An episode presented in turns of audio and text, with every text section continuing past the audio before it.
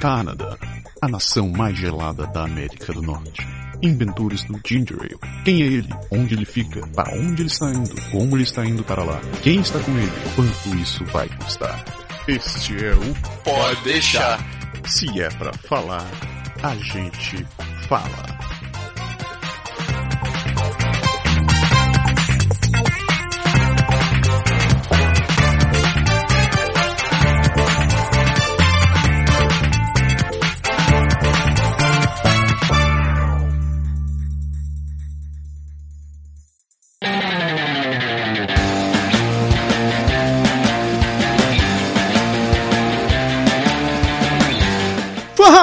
Galera, esse é o Pode Deixar. Eu sou o Japa e eu sou o Japa. É, pois é, programa sozinho, programa solitário. Não, não é solitário não, vocês estão por aí. O que aconteceu é que é final do ano, então tem Natal, tem Ano Novo, tem Boxing Day. Então a galera sai fazer compra e o Bag não foi diferente, né? O o Bag também saiu para acompanhar sua esposa, sua mãe e fazer aquelas comprinhas que todo mundo gosta de fazer no final do ano, né? Mas não queria deixar todo mundo na mão, então pensei, não pensei, então vamos fazer um programa hoje. Programa de número 14. A gente vai falar hoje um pouco sobre eu. É, exatamente, você vai ficar sabendo sobre mim. Isso daqui é um programa que eu tava aguardando já fazer algum tempo na, na manga. E você vai saber como é que o japonês veio parar no Canadá e que razões me fizeram chegar até aqui, certo? Tudo isso depois dos comentários e da, dos recadinhos da paróquia. Valeu!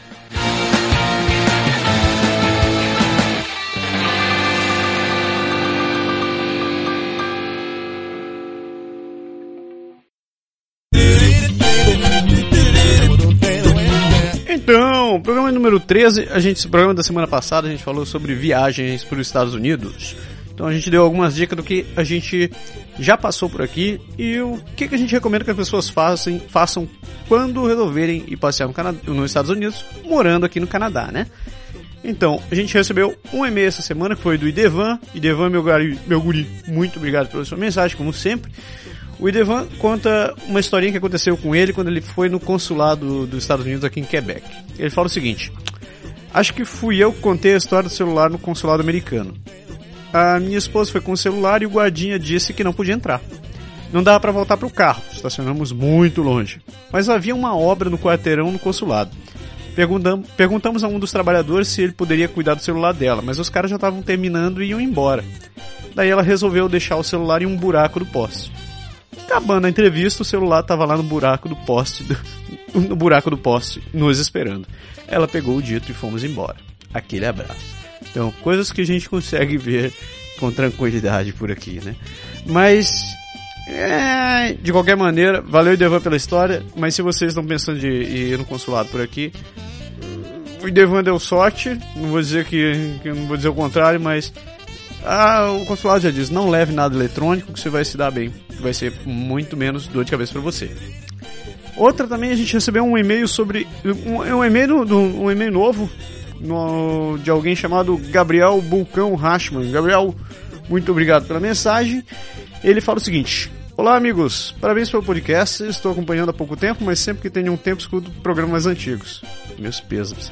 É, estou planejando ir para Quebec estudar, entre parênteses, falir, e vi que vocês pouco falaram sobre os estudos. Acho que seria um assunto interessante para um podcast. Agora, uma pergunta mais pessoal. Sou amante de games e percebi que vocês falam bastante sobre o assunto. Sonho em trabalhar na Ubisoft ou em outra grande empresa de games. O que eu precisaria em questão, em questão de diploma? Um college serviria ou só um bacharelado? Em que? Ciência da computação? Parabéns mais uma vez, continuarei acompanhando vocês. Abraços do Infernal Rio de Janeiro. Tá quente aí, né, Gabriel? Pô, eu vi a semana, fiz 30 e poucos graus, cara. Tava tenso. Bom, primeiro respondendo a tua questão sobre jogos. É, a gente fala bastante da Ubisoft porque tem sardinha, tem sardinha na brasa, né? Na real, eu trabalho na Ubisoft, já faz, já faz quase 4 anos que eu tô lá. E. Bom, o que eu posso te falar do que precisa para trabalhar com games? Em termos de desenvolvimento, a área é muito ampla. Sabe? Você pode trabalhar com, com diversos setores da área de, de, desenvolvimento. Você pode trabalhar com desenvolvimento de áudio, desenvolvimento 3D, é, desenvolvimento de interfaces, você pode trabalhar com a parte de comunicação de redes, segurança de serviços, e até na parte de gameplay como um todo. Então, cada uma dessas áreas requer que você tenha um pouco de experiência mais, direciona mais direcionadamente naquilo que você quer trabalhar. Por exemplo, a parte de trabalho com áudio, você tem que ter noção de, de processamento de timbre, reconhecimento de, reconhecimento de sons, é, amplitude, todo, tudo que tem a ver com, com a parte de acústica mais aplicado em desenvolvimento. De modo geral, é mais ou menos isso que acontece. Além disso, você vai se ver com, com situações onde, por exemplo, você precisa fazer o streaming de um áudio entre diferentes tipos de aplicações, coisas parecidas. O mesmo vale para a área de redes e também vale para a área de 3D. Uh, ah, falando em termos de, de ensino superior, não existe nada formal dentro da área de videogame dizendo assim, exige-se que você tenha um bacharelado em ciência da computação para poder trabalhar com jogos. Na real, isso é muito, muito informal. Uh, eu tenho colegas que só fizeram o CEGEP aqui, seja um, um, um equivalente ao college, e estão trabalhando lá. Tem um trabalho legal, já tem um bom reconhecimento, já trabalharam em, em projetos como Assassin's Creed, trabalharam no Watch Dogs e coisas parecidas. E eles estão bem, sabe? É, eles não precisaram fazer uma universidade para isso. Ajuda, na minha opinião, ajuda. Eu, eu tenho universidade, tenho uma pós-graduação e posso te dizer que ajuda pro teu próprio crescimento pessoal. A empresa em si, ela não vai não vai te cortar por causa disso. Eles vão analisar realmente a tua experiência trabalhando na área. Então, o que, eu te recomendo fazer? Se você tem vontade de trabalhar em qualquer empresa de jogos, comece, comece desenvolvendo pequenos projetos. Comece, hoje em dia você tem um GitHub que você pode montar, fazer um projeto qualquer seu e sair subindo para lá e comece a montar seu portfólio. À medida que você puder, vá, vá trabalhando em cima disso, vá pesquisando e tal. É, em todas as empresas de jogos, em geral, eles têm um bom programa de, uh, de trainee ou de internship. Então, é, o lance do, do, inter, da, como é que chama? do estágio. Você pode fazer um estágio em qualquer uma dessas empresas. Fica, só fica atento assim no site delas, que geralmente eles estão procurando gente que está fazendo universidade, ou está acabando a universidade, ou, ou que está fazendo um college na área, tá fazendo um CGEP na área e pode trabalhar. A gente, na minha equipe, eu já tive vários estagiários que passaram por lá. Os programas, os programas são curtos, são geralmente seis meses, mas são, são pessoas muito boas e uh, alguns deles tiveram oportunidade de ficar. Outros resolveram curtir, continuar a vida acadêmica, coisas parecidas, mas isso é mais uma escolha pessoal. Tá? Mas em, em geral é mais ou menos esse o caminho. Então, se você tiver afim, manda ver. Qualquer coisa, manda uma mensagem pra gente que a gente conversa, beleza? Uh, outra mensagem que a gente recebeu aqui foi o seguinte: ah, essa semana, puxando de novo a história do, do Assassin's Creed, a gente lançou, a Ubisoft lançou o, nossa extensão, a primeira extensão do Assassin's Creed 4, que se chama Freedom Flag. Foi totalmente desenvolvido aqui na, na, na cidade de Quebec, no estúdio de Quebec. Então, conta mais ou menos a história durante, esse, durante, durante o período dos piratas e tal, e, e e, bom, você assiste o trailer, o negócio você vai ver. E a gente fez um post sobre isso no site. É, em cima do post, o Leandro mandou uma mensagem. E ele disse assim: Poxa, Massaro, sou muito fã dessa série. Desde o primeiro jogo e os livros também são bons. Viva, viva, vi, vida longa e próspera para essa série. E que a batalha dos assassinos com os templários nunca tenha fim.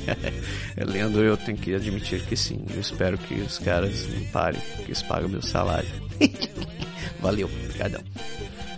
E para finalizar aqui nossas mensagens, só complementando a mensagem que o Gabriel mandou, 2014 já vai trazer muitas novidades pra gente. Então, a primeira delas vai ser nossa segunda série que nós vamos lançar a partir do mês de fevereiro. Então, fevereiro inteiro nós vamos falar sobre educação no Canadá. Nós vamos cobrir as, as quatro principais etapas da educação, que é o ensino primário, secundário, pós-secundário e universitário.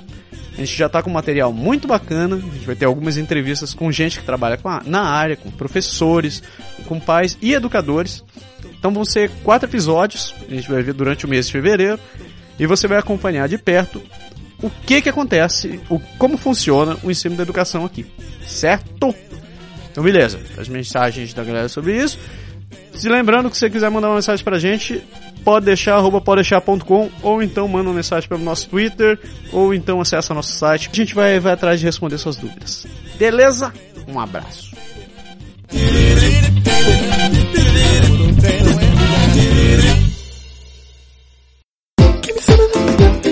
Então, o tema parece ser batido, muita gente já deve ter escutado isso aqui em outras oportunidades, mas a ideia é dar uma dar um approach diferente. O que, que eu vou falar? Na real, eu vou dizer como eu vim parar aqui no Canadá e o que, que eu aprendi imigrando, não só aqui pro Canadá, mas nas várias migrações que eu já fiz na vida. Porque vir pro Canadá não foi a minha primeira. E você vai entender por que quando você começar a escutar a minha historinha. Então, antes da gente cair nessa história, só queria deixar claro o seguinte. Tudo que eu vou falar aqui é uma percepção minha, certo? Não, é, isso não, eu não quero influenciar. Claro, eu vou acabar influenciando alguém pelas coisas que eu vou falar, mas tenha em mente que o que você vai escutar aqui é, uma, é, é, é extremamente pessoal, tá? Eu tô deixando isso daqui. Eu vejo esse, esse, relato como uma parte pessoal minha. Eu, quem sabe um dia isso daqui eu, eu, eu, eu não pode ser que eu não fique rico como eu quero, certo? Mas a riqueza que eu vou deixar seria as informações que eu tô passando pra frente. Quem sabe meus netos vão escutar isso daqui, meus bisnetos. Se sobrar planeta, é, todo mundo vai acabar escutando que diabos o vovô fez pra parar no Canadá. Ou em qualquer outro canto. Certo? Então vamos lá. Começando do começo. Se você não sabe quem eu sou, pelo amor de Deus, assista os outros programas que eu não vou ficar me relatando minha vida aqui. Uh... Bom, meu nome é Massaro Roche. Apesar de se chamar de Japa. Se você for, for procurar minha cara, olhar minhas fotos, você vai ver que de japonês a única coisa que eu tenho é meu nome, certo? Mas na real, para todos os efeitos, efetivamente, meu pai é japonês, minha mãe é brasileira. Eu nasci no Brasil, mais especificamente em Belém do Pará. Né? Uh, como tudo isso começou? Vamos começar pelo cara que veio mais de longe, né? O meu pai. Ele saiu do Japão quando tinha 18 anos e resolveu imigrar para o Brasil na cara dura e na coragem. Ele não tinha, não era, uma época que não tinha internet, não tinha, não tinham blogs, não tinha podcast, não tinha YouTube, não tinha porra nenhuma. O que se sabia eram das pessoas que já tinham ido morar para lá e de algumas reportagens que passavam na televisão e algumas revistas que se tinham naquele tempo, jornais e coisas parecidas. Mesmo assim, meu pai tava, chegou naquela idade onde tinha acabado o secundário e precisava definir o que fazer da vida e ele não encontrava. Era uma pessoa que não tinha. que não, não conseguia se encaixar dentro do, do estilo de vida japonês. Ele olhava, ele olhava para aquilo e pensava: eu, eu não me vejo morando aqui. Ele sabia que o que ele queria estava em outro canto. Ele estava procurando isso em outro lugar. E esse lugar, no caso, foi o Brasil. Então ele foi, foi parar no consulado brasileiro, se informou o que precisava e um dia chegou em casa e disse: Eu tô indo pro Japão, é, eu tô indo pro Brasil. Claro que a galera pirou, né? Na batatinha, mas mesmo assim ele foi sem falar português, sem conhecer ninguém. A única pessoa que ele tinha contato lá era a pessoa que ia acolhê-lo quando chegasse no Brasil, que ia dar o, o emprego e ia ser responsável por ele. E ele foi, se mandou, né? Fez aniversário dentro do navio, completou 19 anos dentro do navio. Foi uma viagem de quase 3 meses. Que ele acabou passando por lugares muito bacanas. E indo parar, no, indo parar uh, onde eu fui nascer, né? Não efetivamente em Belém, mas ele foi parar no Brasil. E tempos depois ele foi, ele acabou indo parar em Belém. O sonho dele naquela época era bem diferente do que ele acabou fazendo. Ele chegou e foi trabalhar com é, uma floricultura. Ele trabalhava carregando, carregando adubo, fazendo entregas e coisas parecidas. E o sonho dele, quando ele foi para o Brasil, era trabalhar e pesquisar peixes tropicais. Isso não acabou acontecendo tão cedo. Ele demorou quase 40 anos para começar a trabalhar com isso. E hoje, mesmo tendo, tendo uma vida que não é muito. que ele poderia estar tá tendo uma vida muito mais tranquila hoje em dia, ele tem uma vida bem, bem atribulada, cansativa, tem que trabalhar até horas, altas horas da noite e tal. Mas ele diz que está finalmente realizando o sonho dele. Então eu vejo que ele finalmente conseguiu o que ele queria. Falando do meu lado, né? Então você pode imaginar: um japonês casou com uma brasileira. Minha mãe é brasileira de Belém mesmo, a família dela é, sempre, é, é daquela região. E eu nasci mestiço, com essa cara que com essa cara que alguns chamam de mexicano de vez em quando, né? Na real, não foi uma vida fácil, eu, eu, eu tenho que dizer, porque o mestiço tem uma realidade bem estranha, diferente dos outros. Que quem nasce com cara de japonês, você já, é, já tem seu rótulo de japonês. Então você é aquele cara. Quando você é mestiço, você não é nenhum nem outro. certo? Então, quando você está na comunidade brasileira, você acaba sendo tratado como japonês. Quando você está na comunidade japonesa, você é o brasileiro. Isso. Você pode se imaginar isso com uma criança, que é onde você não tem, você não tem lá uma, uma, flexi, uma, uma facilidade muito grande de fazer amigos. Isso não é muito agradável. Demora, demora algum tempo para você se adaptar, mas não é traumático, no final das contas, sabe? Tudo que você precisa é, é dar tempo ao tempo. No final das, você não vai virar um psicopata nem sair matando ninguém, mas a, a, a diferença existe. O, uma das, uma, uma das coisas que eu mais, mais, mais sentia naquela época era o fato de que a comunidade japonesa mesmo, de com quem eu, com quem eu me relacionava, eles moravam não muito perto de Belém. Então, eram raríssimas as oportunidades que eu podia ter, ter contato com eles. E eu, eu gostava muito do pessoal de lá. É, por outro lado, em, em, em Belém mesmo, morando por lá, eu sempre fui um cara muito seleto com amigos. Assim, eu não, nunca fui um cara de me abrir para todo mundo, de, de ser amigo de todo mundo. Assim. Eu gostava de ter um grupo, um grupo bem pequeno de, de, de amigos, e isso desde, desde muito cedo. E eu, eu, eu gosto disso, eu, eu não me arrependo dessa coisa, porque eu sei que eu, eu tenho um punhado de amigos que eu fiz em Belém, mas são, são amigos muito bons, pessoas assim que eu, que eu carrego no coração até hoje, sempre que eu posso a gente entra em contato e sempre que a gente se encontra parece que a gente nunca, a gente se deixou de se ver faz, faz uma semana. Porque o papo vem naturalmente, a gente continua falando as merdas de sempre e tal, e, e foi um troço legal. Porque são, são pessoas com quem a gente realmente desenvolveu uma, uma empatia e que eu guardo, guardo realmente comigo todo esse tempo. Belém é uma cidade, quem nunca teve em Belém, você pode consegue, consegue imaginar que é um lugar realmente quente, né? Então, as temperaturas ficam no mínimo entre 25 graus. Tem dias que você, se você estiver andando no centro da cidade, você vai ver aqueles termômetros pelando a 40, 40 e poucos graus. É quente. Tem aquela, aquela costumeira chuva que cai no, no, depois do almoço. São chuvas grossas, mas, mas que, que acabam rápido, que ajudam, ajudam a refrescar um pouco. É uma cidade extremamente arborizada, é, é muito bonita.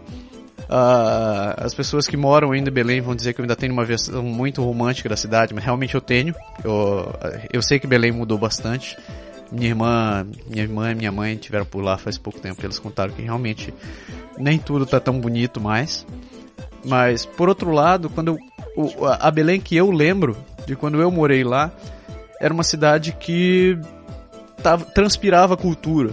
Então você, você sempre tinha shows, tinham eventos, a, a música popular paraense era muito boa, uh, toda a parte de danças que você vê que tem carimbó, lundu e tudo aquilo era a cidade transpirava cultura.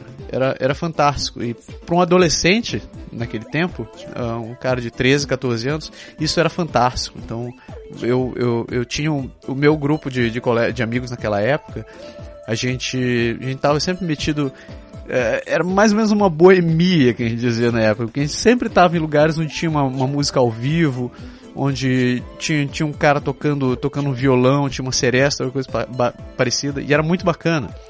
Eu, eu lembro também, outra coisa que eu não consigo tirar da cabeça até hoje, é a variedade de frutas que tem lá, as comidas típicas que tem por lá, que você não acha em nenhuma outra parte do país. Pra você ter uma ideia, o açaí, que hoje é conhecido que é bem conhecido no sul do país ou, ou, em outras regiões, o açaí era, era cara, era, era o feijão com arroz da gente, né? E ele só foi descoberto não faz muito tempo. Mesmo aqui no exterior, hoje ainda é, ainda é difícil de achar açaí. E é uma fruta deliciosa, que vem de lá. É, então, pense em tudo isso naquela época e nesse meio período que aconteceu comigo, teve a separação dos meus pais. Eles se separaram e minha mãe resolveu seguir os sonhos dela em um lugar bem diferente. Então a gente acabou indo morar pra, em Curitiba, que são 3.600 quilômetros de lá, em direção ao sul. Então o que eu vi naquela época? Quem foram. É, é, eu fui eu e a minha mãe, porque eu não pude deixar ela ir sozinha. Eu, eu sentia que eu tinha que ir com ela, que eu tinha que apoiá-la. Então a gente foi para lá. E eu vou dizer que o começo não é fácil, nem um pouco fácil, sabe? É, eu, a única coisa. É, foi como se eu tivesse feito uma imigração naquele tempo. Foi por isso que eu disse que eu já fiz outras imigrações. Quando eu fui parar em, em, em Curitiba, o clima era diferente, a cultura era diferente, as pessoas eram diferentes. Tudo era diferente para mim.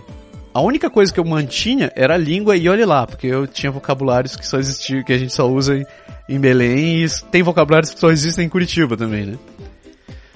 E foi, foi uma época muito difícil, sabe? Eu vou dizer que quando eu me vi pegando o ônibus às seis da manhã, que eu olhava, passava perto da estação rodoviária, e tava aquele termômetro marcando menos um grau, em várias vezes passou minha, pela minha cabeça, que diabos que eu tô fazendo aqui, certo? Então, não foi nem um pouco fácil, foi, foi extremamente complicado no começo, mas eu sobrevivi, né? O, o eu acho que novamente, né, o, o que me fez uma das coisas que mais me permitiu aguentar tudo isso foram as amizades que eu fiz naquele tempo. Então, meu primeiro amigo que eu fiz foi o Paulo Júnior, né, Junico, se você estiver ouvindo isso daqui. Eu eu eu tava na sala de aula, tava no colégio e tava eu tinha tinha criado uma ilha para mim. Eu não conseguia conversar com ninguém porque eu eu, eu me achava muito diferente do resto. Então, um dia eu estava desenhando no caderno da sala, era uma aula de, era uma, uma aula de português que eu não estava realmente muito, muito interessado. E eu estava desenhando uma guitarra que eu tinha. E quando o Júnior passou, ele olhou, ele, ei, essa é uma Jennifer? Era o modelo da guitarra. Eu falei, é. Ele falou, eu tenho uma igual.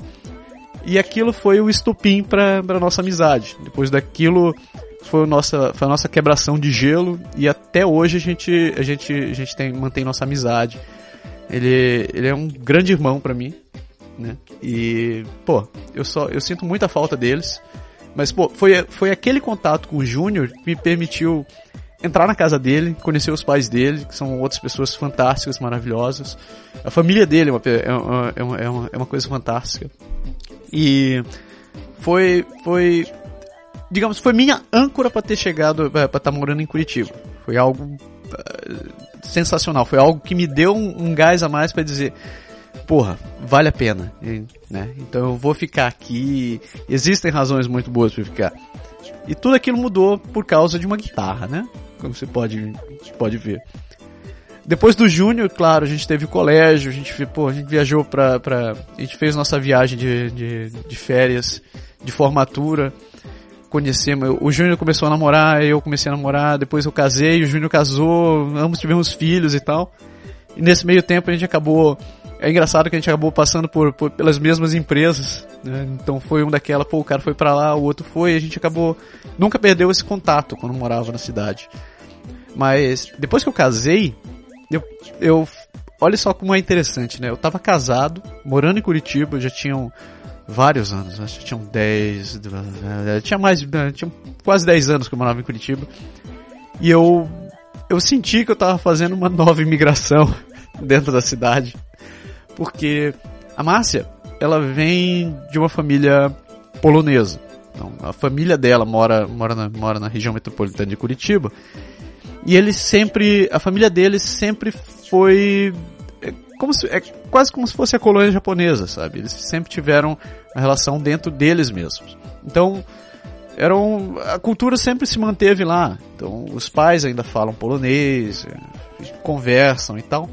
E para mim foi, foi um, eu não vou dizer que foi um choque, porque o choque geralmente da, a gente se assusta e cai para trás, mas para mim foi um, uma, foi uma experiência diferente, sabe? Foi tá me adaptando com, com, com, coisas que eu realmente nunca tinha vivido. Eu nunca tinha ido atrás em, em saber o que, que, era da Polônia, o que, que vinha da Polônia. Uh, tirando, tirando toda a parte de Segunda Guerra Mundial, eu nem sabe, nunca tive contato com, com polonês. E foi interessante, porque daí eu comecei, eu descobri outras comidas, descobri outras culturas, descobri é, uma realidade bem diferente daquela que eu vivia. E pô, isso foi extremamente enriquecedor para mim, sabe? Ah, foram coisas, foram, foram coisas que me construíram que se eu tivesse, que, se eu não tivesse conhecido a Mar, eu tar, não, não teria tido essa oportunidade. Ela também tem, tem uma grande, uma, uma grande uh, uma, uma, uma grande parcela de culpa nisso, porque foi como se ela tivesse saído do mundo dela pra, pra, pra viver uma coisa diferente. É, e, certo, eu não tenho que reclamar sem, sem, sem, sem demagogia nenhuma. Eu, eu adoro meus sogros, são pessoas fantásticas. Sempre apoiaram a gente, nunca, nunca se, se intrometeram na nossa vida. Pelo contrário, eles sempre, sempre nos, nos apoiaram no que precisamos. E eu não, absolutamente não tenho reclamado desse casamento. Uh, até que aconteceu alguma coisa interessante. A gente, ela descobriu que estava grávida e nasceu nosso primeiro filho. Nosso único filho, por sinal. Que eu saiba. Uh, então, o Matsuro, quando o Matsuro nasceu, ele trouxe, um, trouxe uma relação diferente do que eu tava, do, do, do, do que eu esperava pra minha vida. Eu sempre sonhei em ser pai, mas quando ele nasceu, eu comecei a me dar conta de algumas coisas que eu que eu não levava em consideração antes. Então, são coisas como é, basicamente foi eu tinha que parar de a minha preocupação ir além do que o que a gente ia fazer no próximo final de semana. E foi, eu acho que foi nesse momento que eu tive o primeiro choque com a realidade mesmo. Foi quando acabou acabou a adolescência e estava na hora de fazer as coisas acontecerem. E nessa hora pesou. Eu vou dizer que pesou bastante.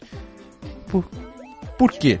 Bom, vou voltar um pouquinho atrás só para poder contextualizar. Eu fui criado, né, para todos os sentidos, eu fui criado como um japonês. Então, minha mãe, eu não falava português até os 3 anos de idade, pra você ter uma ideia. É, eu minha mãe é uma pessoa muito inteligente.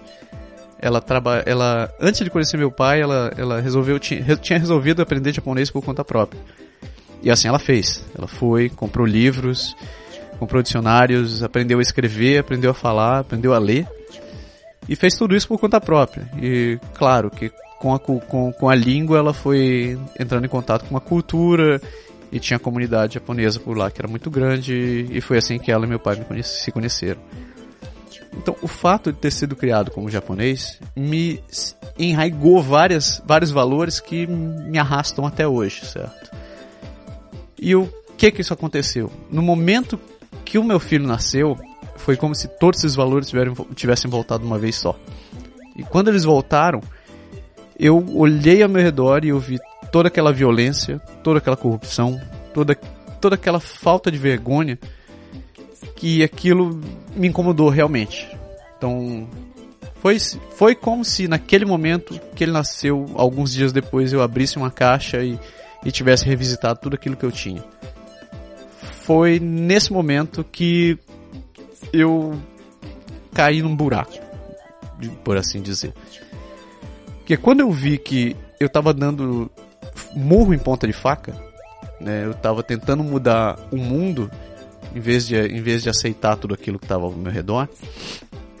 Eu acabei desenvolvendo uma depressão, fiquei muito, fiquei extremamente estressado e minha, minha, meu humor flutua, flutuava entre raiva e tristeza, basicamente. E aquilo foi muito difícil. Eu vi que eu não estava conseguindo mais viver normalmente, eu estava extremamente, eu não conseguia mais ver motivo para ficar lutando, né? Teve até um episódio interessante que eu briguei com uma senhora na fila do caixa porque ela tava furando o caixa. E que aquele dia foi, eu acho que foi minha gota d'água. E foi nesse período que eu acabei descobrindo que existia o tal do processo de imigração para o Quebec. Pois é, né? Uh, por intermédio de um outro amigo nosso, o Fábio, que o Fábio e a Sheila, que inclusive já entrevistamos aqui no programa, que mora em Calgary hoje eles nos falaram que tinham, tinham ouvido falar do processo de imigração para o Canadá e que o caminho seria ir pelo Quebec, que era mais fácil e etc e tal. E foi quando a gente conheceu toda a parte de, de, de, de é, como é que chama? de conferências do, do, do governo do Quebec sobre imigração.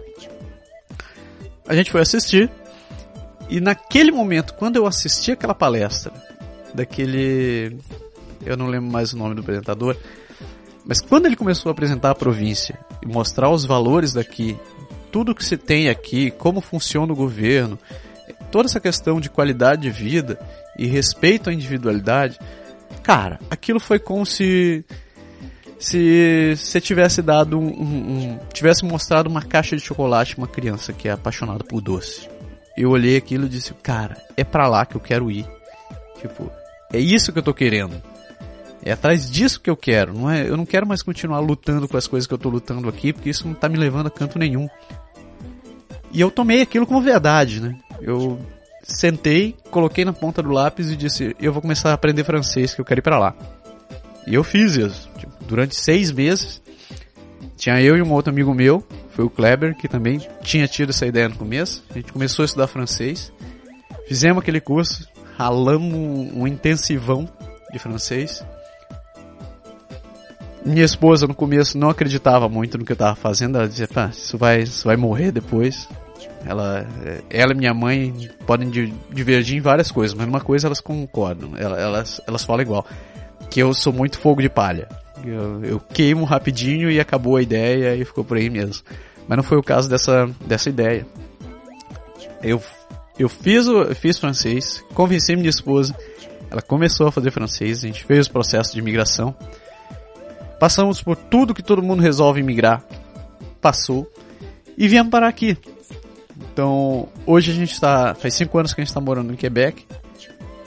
E quando eu cheguei aqui, eu tinha uma, uma frase na minha cabeça. Eu dizia: o Quebec é o meu país. Então, é aqui que eu quero morar. É isso aqui que eu quero.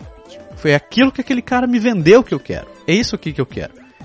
E você vem, você vem todo animado, você vem você vem com toda a energia possível para querer fazer as coisas acontecerem. Você diz, é isso aqui que eu quero. É, é, é, eu não me dê mais nada, não preciso nem de água. Eu vou viver esse negócio. Você vem com aquela animação, você, você acredita, você quer fazer tudo acontecer, você resolve dizer, eu sou quebecois, né? eu, é aqui que eu quero viver. E, e você vai vivendo. Tipo, você, você vê que depois de algum tempo, a realidade, a realidade é a rotina. Então a rotina existe. E eu não vou dizer que não teve choque de culturas, claro que teve. Pô, a gente, eu passei por vários outros morando no meu próprio país. Claro que saindo daqui você vai ter, você vai ter, vai ter outros choques. Mas tudo isso contribui para que você aprenda alguma coisa. E eu aprendi várias. Eu posso dizer que eu aprendi muita coisa todo esse tempo.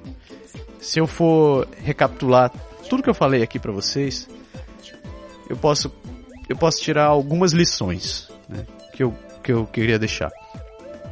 A primeira, quando meu pai resolveu deixar o, o Japão, uma coisa que eu, acredito, que, eu, que eu aprendi, que eu aprendi que eu levo para a vida inteira, é acredite no seu sonho. Então, se você quer fazer alguma coisa, faça acontecer.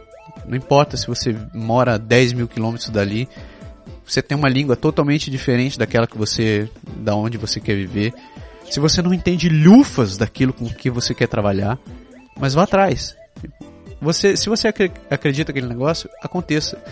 O Silvio Santos fala a mesma coisa. É um, é um, é um cara que eu admiro bastante. Ele disse: no começo o que, eu, o que ele tinha eram, eram capas de cartão. Era tudo aquilo que ele tinha. Ele fez acontecer aquele negócio. O homem é rico, é, milionário hoje em dia deixando nas. Deixando você vai dizer que a realidade é diferente? Tá, foda-se que a realidade é diferente, mas ele fez acontecer quando nenhuma outra pessoa fez, certo? E, ele, e, e as coisas aconteceram. Eu vejo a mesma coisa do meu pai. Ele veio, sofreu, penou. Ele não teve uma vida fácil no começo. Se você acha que, que no começo foi fácil, não foi. Ele ralou bastante. Ele, ele quase morreu algumas vezes. Né? Então, é... Mas ele tá vivo hoje, tá, tá realizando o que ele quer. Demorou 40 anos, mas o velho conseguiu e tá fazendo o que ele quer hoje. E eu vejo, mesmo aquela cara cansada e acabada que ele tá hoje, hoje ele tá feliz. Ele faz o que ele fez. E ele conseguiu o que ele quer. Outra lição que eu tiro, o fato de ser mestiço.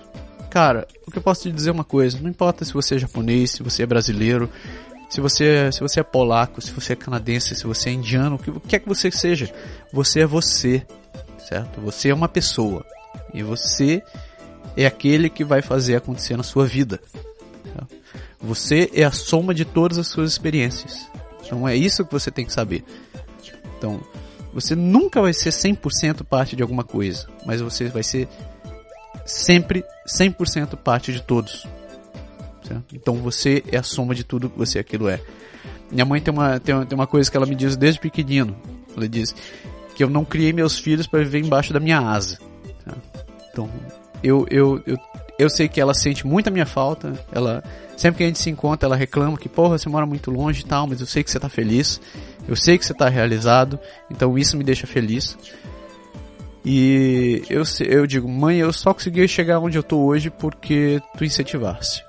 Certo? Se tu não tivesse metido o pé e feito a gente se virar, de guardar as próprias roupas, de lavar a louça, de, de guardar, de arrumar a casa, de fazer, to, de, de fazer, de arrumar toda a bagunça que a gente fez e de fazer acontecendo essas coisas, mãe, eu não estaria aqui.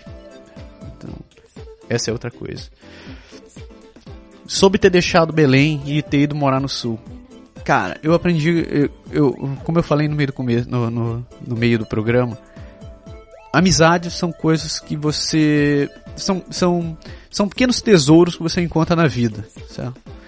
Olha, você você não tem como escolher um irmão, porque você nasceu com ele, mas você pode escolher um amigo e esse amigo você carrega para a vida inteira se você quiser. É, são, são pequenos tesouros que valem para a eternidade. Então, e os verdadeiros amigos Cara, esse não importa o tempo, não importa a distância, não importa porra nenhuma. Mesmo que vocês não se vejam faz muito tempo, quando vocês se encontram, vai ser como se vocês nunca deixassem de ter se visto. Então é uma, é uma coisa fantástica.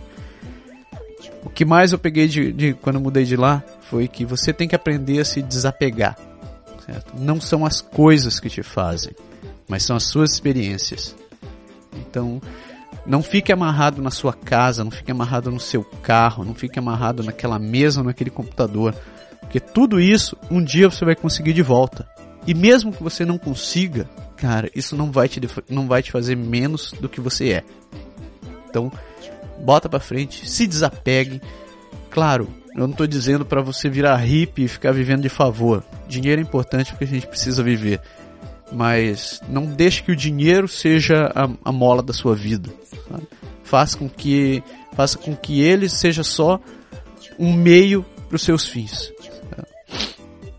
Outra coisa sobre sobre todo esse lance de culturas que, a gente, que, eu, que eu vivi, de ter saído de Belém, ter ido para o sul, de ter casado com a minha esposa e ter visto ter visto a cultura da família dela, de ter vindo, vindo para o Quebec, etc e tal. Cara, são culturas, são pessoas diferentes.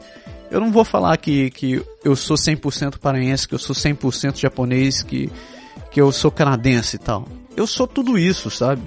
De vez em quando eu falo porta, que, que sempre escapa, não tem como fazer isso daí.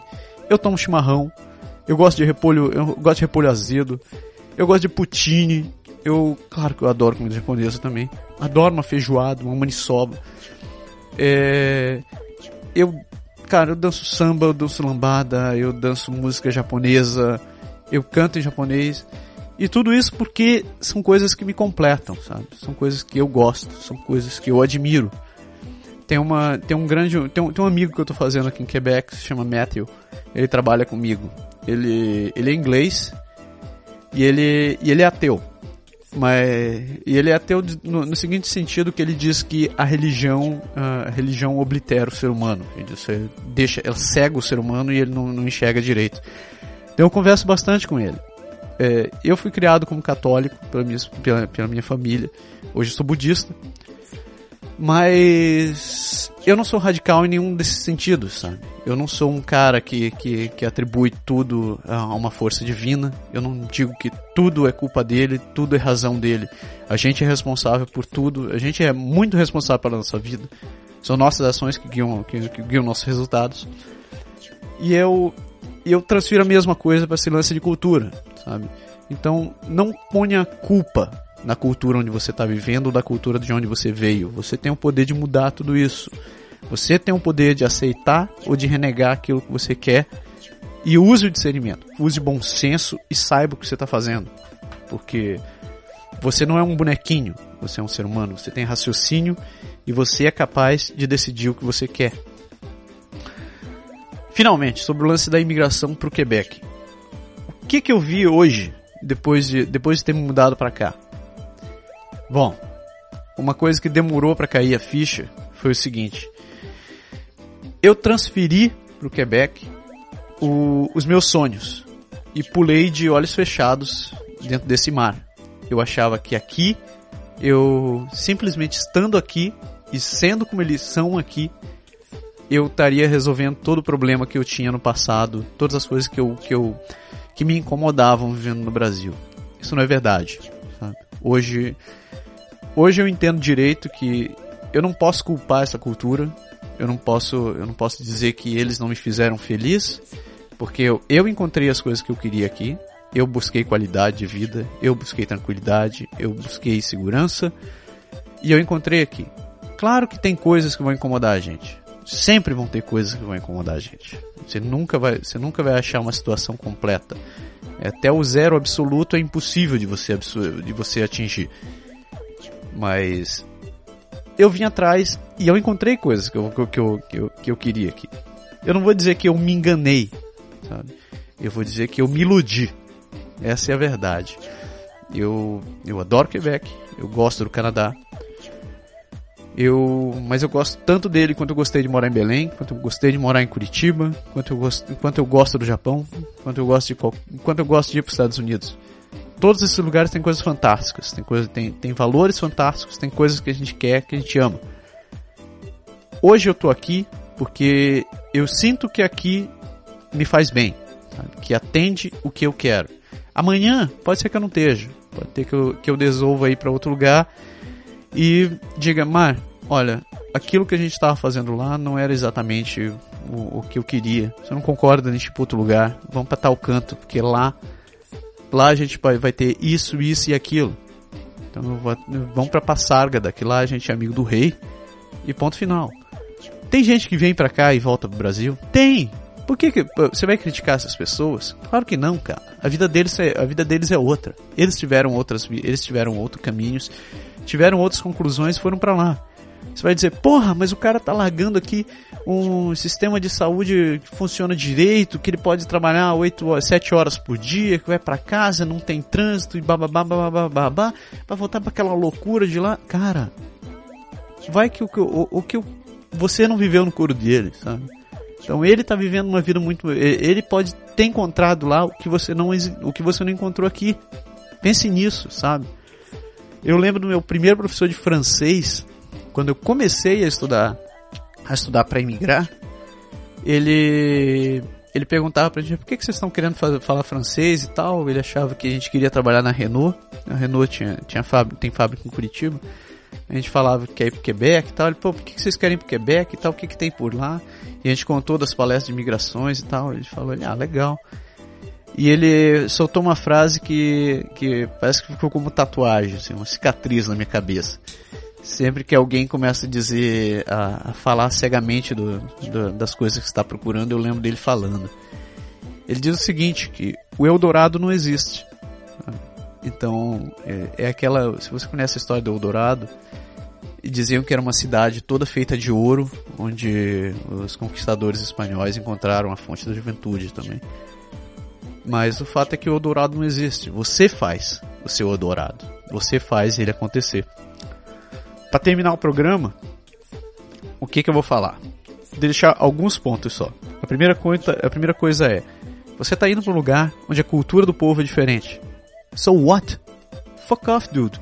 It's like a cultura é diferente, eles são diferentes.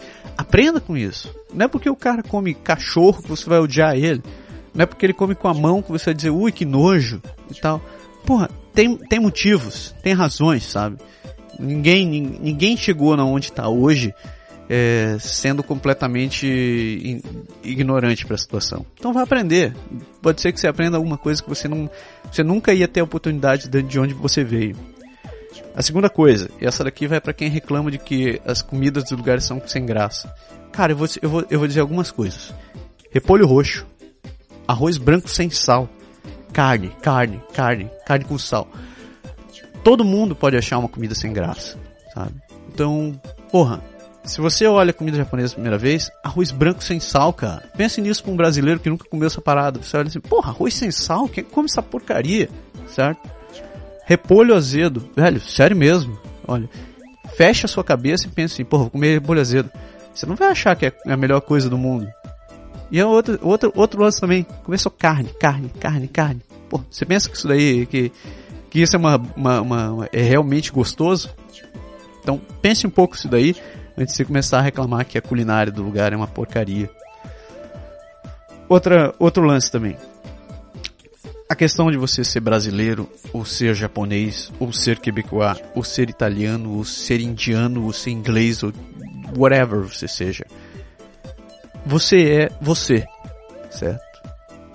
Carregue com orgulho aquilo que você, você tem, mas não fique, não, não fique criando um jihad.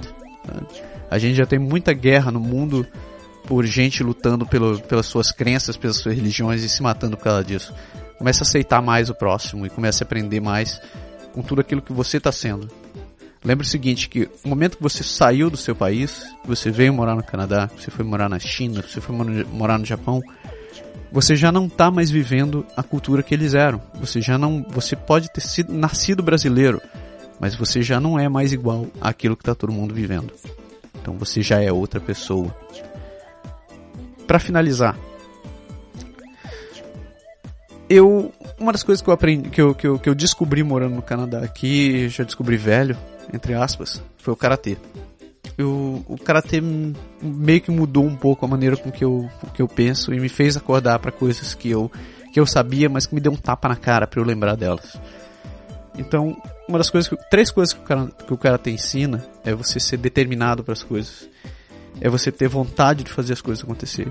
E você ter garra para não largar aquilo que você está fazendo. Mas principalmente, tem uma, tem uma lição que, que um grande mestre do karatê ensina, é que a família sempre vem em primeiro lugar. E é isso que você, isso é o que importa. Certo? E por fim, vou contar uma historinha, certo? Era uma vez um cara que estava doente, um, um, cara que estava sempre reclamando que estava com dor, com dor, com dor e não resolvia esse problema e tal. Aí ele foi no médico. Foi no médico. Ficou, doutor, tô com dor, tô em tal canto aqui e esse troço não resolve. Já faz muito tempo que eu vou em médico, tomo remédio, esse negócio não resolve. O que, que eu faço? Aí o médico olhou, parou, pensou. Peraí. Foi lá pra dentro. Depois, uma, uns 15 minutos depois ele voltou com um bode. Ele olhou assim. Que isso, doutor? Ele, não, faz o seguinte, leve esse bode e me volte daqui a 30 dias. Ele, mas como? É isso aí, leva o bode, leva o bode. Aí tá, né? Aí o cara foi, levou o bode e 30 dias depois ele voltou. Ele voltou, chegou lá, o doutor olhou pra ele, ô, oh, seu fulano tal, como é que você tá? Ah, doutor, tô bem, tá bem, tá bem, mas e o bode? Ah, doutor, leve esse bode, pelo amor de Deus, eu não aguento mais, esse bode destrói minha casa, come meu sofá, caga pra tudo que é canto e tal. Aí ele falou, ah é? E a dor que você tinha? Dor? Ah, doutor, eu não lembro mais dor. Esse bode me dá tanto problema que eu, que eu só, só consigo ficar olhando pra esse negócio. Moral da história, né? Tudo que você precisa, às vezes, é de um bode novo. Então, se você estiver muito tranquilo, se você não estiver achando uma solução, ache um bode que você vai conseguir dar uma boa chaculejada na sua vida. Certo, galera? Eu sinto muito de ter atazanado a sua cabeça com, esses, com esse palavreado todo durante esse tempo. Uh, eu agradeço a paciência de quem conseguiu escutar aqui até o final. De novo, isso é uma experiência minha. O, que eu falei aqui é a maneira com que eu enxergo as coisas. Eu não sou o rei da verdade, eu não sou, eu não sou o professor de Deus. Todo mundo tem o direito de aprender e de, de fazer a sua história, certo? E façam isso. Seja onde vocês estiverem, seja o que vocês estiverem fazendo, façam isso. Ponham, segurem as rédeas das suas vidas e façam as coisas acontecerem. Isso, sinceramente, são meus votos para que 2014, 2015, 2016, 2000, puta que pariu, façam a sua vida acontecer. Uh, esse foi o último Pode Deixar de 2013. A gente espera encontrar vocês de novo em 2014. Nós vamos fazer um break durante esse mês de janeiro. A gente deve voltar lá pela segunda ou terceira semana de janeiro, mas a gente se encontra de novo em breve no próximo Pode Deixar. Sem esquecer que o mês de fevereiro a gente vai estar falando sobre educação. Se você tiver dúvidas, sugestões ou perguntas, mande pra gente que com certeza a gente vai querer fazer acontecer. Beleza? Um grande abraço, galera. Falou. Tchau.